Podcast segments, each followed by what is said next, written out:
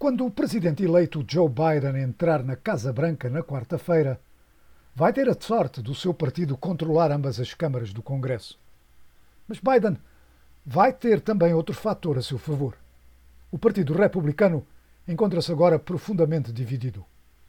O comentarista do Washington Post, Dan Baltz, disse, por exemplo, que o Partido Republicano está agora dividido claramente em dois: o Partido de Trump e o Partido de Nunca Trump. Com efeito, os últimos meses da governação de Donald Trump foram marcados por um aprofundar da divisão que se iniciou logo que ele venceu as eleições em 2016, quando muitos republicanos se recusaram a aceitá-lo por considerarem-no como um demagogo que não representava os verdadeiros ideais conservadores dos republicanos. Houve outros, especialmente na legislatura, que apoiaram Trump não porque concordassem com ele em toda a sua política ou declarações, mas por mera conveniência política. Trump iria incitar algumas iniciativas que podiam contar com o apoio da esmagadora maioria dos republicanos e estes, em alguns casos, esperavam poder influenciar o presidente. O que se deu? Foi uma aliança que produziu resultados em política fiscal, nomeação de juízes, redução de regulamentações no negócio e comércio, entre outras coisas. Mas foi algo que saiu caro. Primeiro, a perda do controle da Câmara dos Representantes, depois a perda do Senado e da Presidência, algo que muitos republicanos culpam na retórica de Trump. Com o resultado das eleições de novembro, essas relações começaram de imediato a demonstrar a sua fragilidade quando muitos dirigentes republicanos, a nível estadual e também nas duas câmaras legislativas do Congresso, recusaram-se a aceitar as declarações de Trump de fraude nas eleições.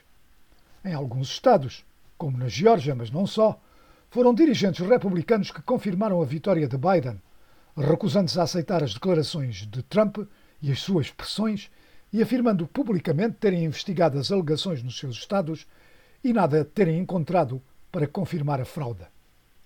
Mais tarde, essas divisões estenderam-se para dentro do Congresso, culminando com a figura mais forte do Partido Republicano, o senador Mitch McConnell, a reconhecer o resultado das eleições. Depois da invasão do Congresso por centenas de apoiantes de Trump, dez republicanos votaram na Câmara dos Representantes para impugnar Trump. E agora, dirigentes republicanos reconhecem que o partido está a caminhar para um confronto entre si, cujas consequências são de difícil previsão. A congressista Liz Cheney, filha do antigo vice-presidente Dick Cheney, disse, ao votar pela impugnação de Trump, que nunca na história americana tinha havido uma traição como aquela cometida por Trump.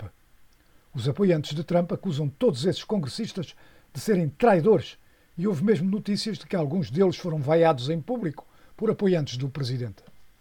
Analistas fazem notar que, de acordo com as estatísticas, apenas cerca de 30% do eleitorado, portanto não todos os republicanos, continuam a apoiar incondicionalmente Trump.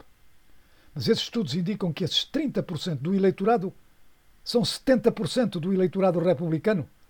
E a maioria deste eleitorado não aceita, por exemplo, a impugnação do presidente.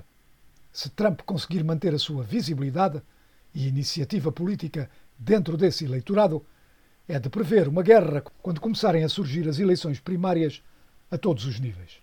Rich Lowry é o diretor da revista conservadora National Review. Well, it's tricky. Donald Trump is going to be the biggest figure in the party for a long time here. He has more energy, has more grassroots supporters. McConnell has more institutional influence. Vai ser complicado. Donald Trump vai ser a principal figura do partido durante muito tempo. Ele tem mais energia, tem mais apoio a nível da base. McConnell tem mais influência institucional em Washington. O que presenciamos nas últimas duas semanas foram os tiros do começo do que será uma guerra civil entre os republicanos, que se vai dar desde as primárias para o Senado até ao nível mais baixo dos municípios. Os eleitores de Trump estão nas margens.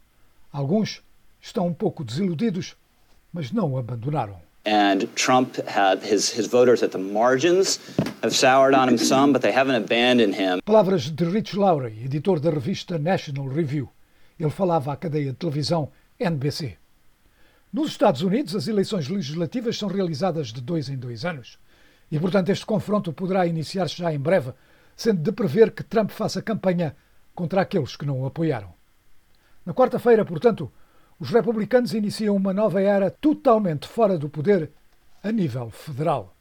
A desvantagem que têm na Câmara dos Representantes e no Senado é mínima e dá-lhes a oportunidade de reganharem esse controlo em 2022. Mas para isso precisam de se apresentar unidos. Para já. Isso apresenta-se difícil.